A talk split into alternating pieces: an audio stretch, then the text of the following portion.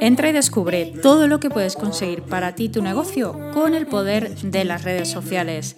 Estás en el podcast Crece con tu Community Manager, donde aprenderás consejos, estrategias y técnicas de copywriting para llamar la atención de tu cliente ideal.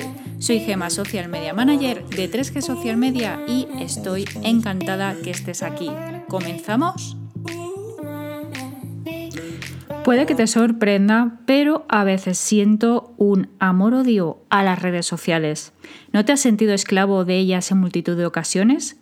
Siempre pendiente de si te han eh, dado me gusta o comentado, si han compartido tu último y magnífico post que tanto te ha costado de crear.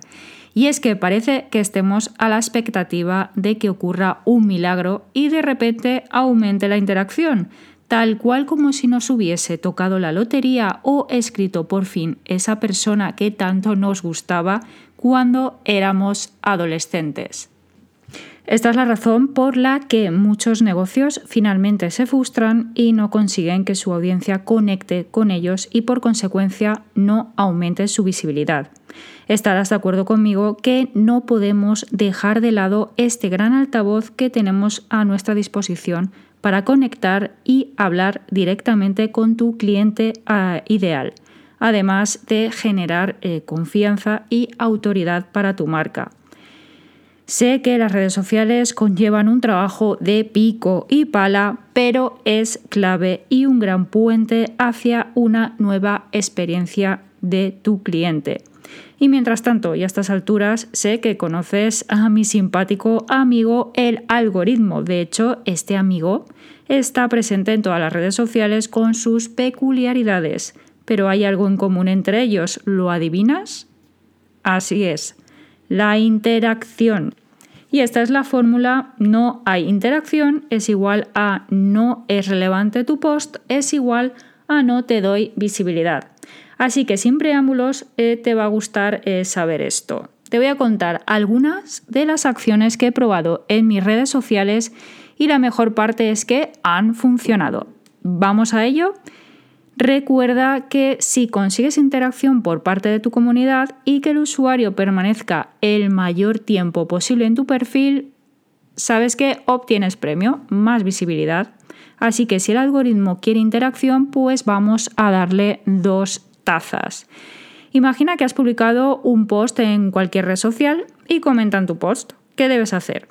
Además de responder, eh, crea otra pregunta en esa respuesta, siempre y cuando esté dentro del contexto y de pie a ello.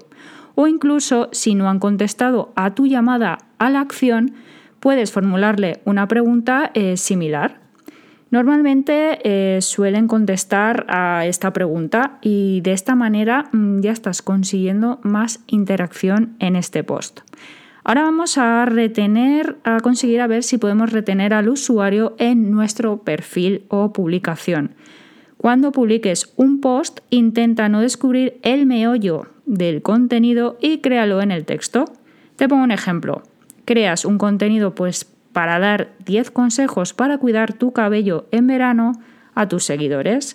En la imagen o, carrusel pones el título o en varias slides la importancia de cuidarse el cabello y en el texto colocas los 10 consejos. De esta forma eh, consigues que el usuario lea el post entero y por consecuencia pase mayor tiempo en tu post colocas una buena llamada a la acción y ya tienes interacción y retención. Dos puntos.